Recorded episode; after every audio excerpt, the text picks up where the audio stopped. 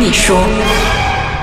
欢迎收听《鬼才和你说》，我是阿乐神，我是邵文。上个星期呢，就有听过我们道长，也就是我们老师的故事。那么这个星期呢，我们同样了，请来有这种体质的朋友一起唱到来，他就是我们的大马媳妇儿，也就是我们的 Mandy。大家好，我是 Mandy 陈诗莹，我有很灵敏的体质，有很灵敏的体质。那么有没有很灵敏的听觉？灵敏的听觉偶尔咯，就像我听过我的爷爷他在往生之后，他的丧事上面，那个时候其实我很不孝，我已经在打瞌睡，拜到一半，因为要拜很长嘛，我们台湾，然后打瞌睡的时候就听到他叫我的小名，这样。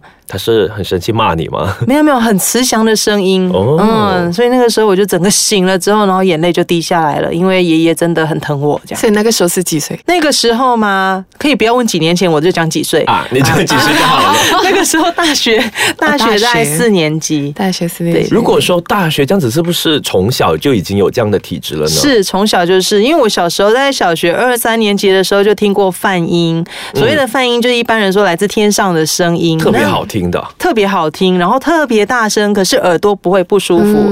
那个时候，整个感觉好像是就是天上的神明他们在游神，然后从我们家经过，这样感觉。他声音是由远而近而远，这样子很舒服。可是真的很大声，一直在我的脑袋里面回旋不去，这样这样子。会不会说那是一种困扰呢？不是说这个泛音啦，就是可能有这样的一个体质。呃，一开始真的是会怕的，因为听过泛音没有多久，我们台湾好像就有一次的地震，也是小学，就是我听完泛音没有过多久，所以是小学二三年级的时候。嗯，我记得我是像 Conjuring，大家不是有看到一幕小朋友在床上脚被往床外拉？对，我就经验过半个身体在床外这样，然后一直尖叫。我以为是弟弟，嗯，结果当一切停息了之后，我被拉半个身体出去窗外之后，哎，我弟弟安然睡在他的位置，就是一种神秘的力量，就是他的他拉我的脚，要把我拉出床，不知道为什么。对，那因为我们知道 Mandy 是来自台湾嘛，现在在马来西亚生活，所以所以台湾跟马来西亚有差别吗？那种那种朋友，好朋友，我们都称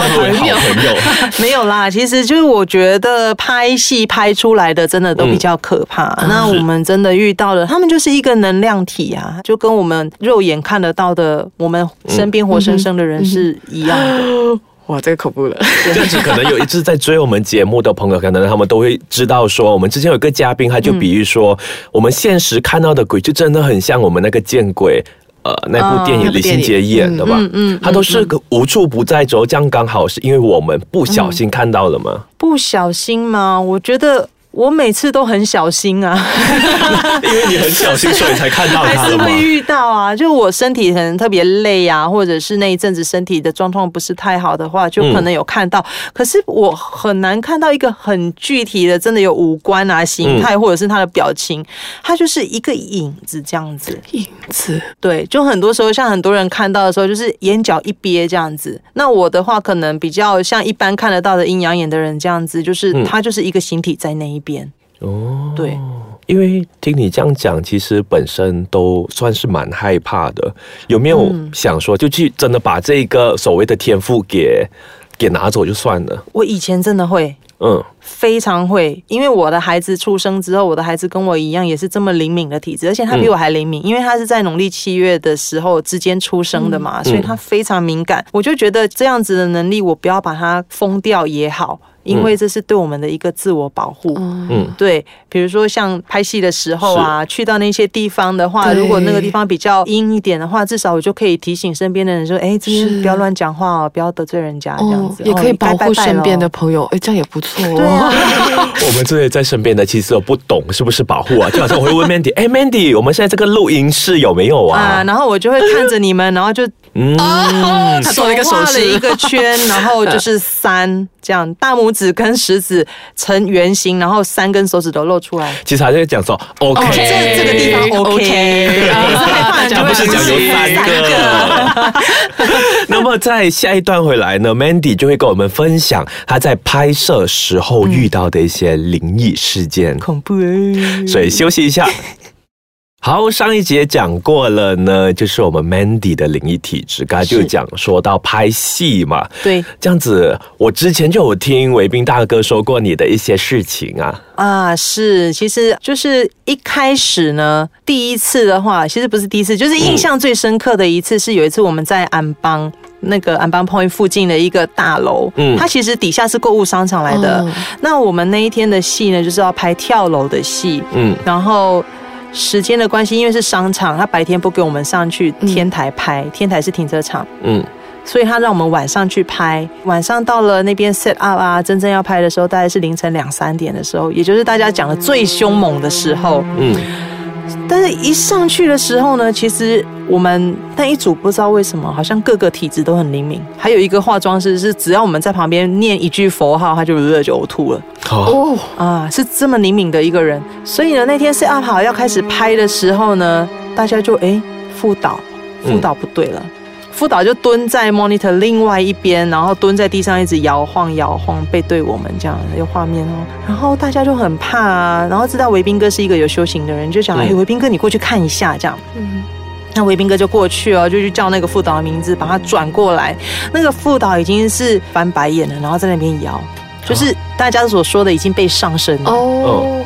对，这个时候伟斌哥他好像就是用他的宗教啊念佛号啦，然后他讲，他后来跟我们说他观想，观想菩萨降临到那个副导的头上，一观想菩萨降到他的头上呢，那个副导整个人就软瘫了，然后就吐了。哦，之后就慢慢好了，这样子。然后我在现场，我也是忍耐到一个极限，因为我一直在被推啊弄啊，就是被临界的朋友推啊弄，我很不舒服。后来我真的忍不住了，我也是快晕倒了，我就去跟伟斌哥讲：“伟斌哥，你救我然后我真的不行了。”嗯，然后他就在我的额头，就是天眼的地方画画一画，然后就立刻舒服了。对，然后那个地方呢，它其实不止天台的地方感觉很不好。拍戏的时候，我们难免需要去洗手间嘛。嗯，它往下一层才有洗手间，可是往下一层那个洗手间也是完全废弃的，而且是废弃到有灯开不了。那一个地方呢，我自己的感应是。我一步都踏不进去，嗯，我大概隔着还有一百公尺的距离，我踏不过去就是踏不过去，完全没有办法进去上厕所。这样子不是忍尿整个晚上都不用上？那么其他的剧组人员他们都 OK 吗？整组就只有好像两个男生跟一个女生一起进去上了，然后出来之后还是跟我们讲，你们还是不要进去了，不要不要不要。所以就真的是一个很阴的地方啦。对，这样子，因为很多时候可能都没有办法避免嘛，因为拍戏，拍戏没有办法避免啊。就像我们最近拍《娘惹相思阁》在槟城的那个博物馆，娘惹博物馆也是啊。那个其实我们要负一点责任，因为我们是在晚上的时候进去拍，就是所谓的凌晨。凌晨对，那进去拍的话，我们不应该在凌晨的时候还拍在祠堂，祠堂就是他们拜祖先的地方，那是人家真的拜祖先的地方。对，那一天呢，我们进去拍，然后一踏。进去那个池塘，我就觉得不对，我感觉到非常愤怒的能量一直往整个剧组包围过来，是那种很压迫、那种很愤怒。为什么你们这个时候进来吵我们那种感觉？然后我就觉得不对嘛？我就心里面一直跟这些先人说：“对不起，我们是来拍戏，我们真的是没有办法，这个时候才进来拍。大家都是为了工作，然后为了三餐，所以有冒犯，请多多见谅。对不起，对不起，这样子。”然后也在心里面一直念佛号，结果呃，可能是剧组人员他们经验比较不足，因为好多新人，他们在插香的时候比较随便啊，而且还大吼大叫这样子，于是真的在我们即将收工最后一个镜头的时候，收音器全部坏掉。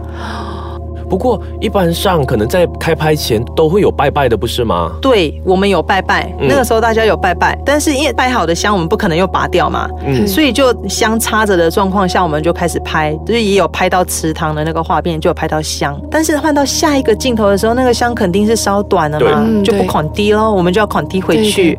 那那些工作人员就是在这个时候冒犯他们的哦，对，就拿着香讲啊，那那个那个炉刚才不是这样，那个炉是这样插，啪就插下去啊，这边这样插，这边这样插，这样，然后旧的那个香也没有先跟先人说道歉，然后要重新，因为拍戏要重新弄啊，这样子都没有，直接拔起来丢，拔起来插，拔起来丢，所以你知道那些先人是很生气、很生气、很生气的状态。所以说，嗯。进到屋子要叫人，进到庙庙要先拜拜，这一句话是对的。先不讲那一些另外一个灵界的朋友，他们接不接受？至少我们先打一个招呼，有尊重他们是好的。好，至于我们的 Mandy 这一个事件呢，它到底会怎么解决？而这些仙人到底能不能够到最后也让他们把整部剧给好好的拍完呢？记得下个星期继续要支持我们的鬼才和你说，还有进庙记得要拜拜哦。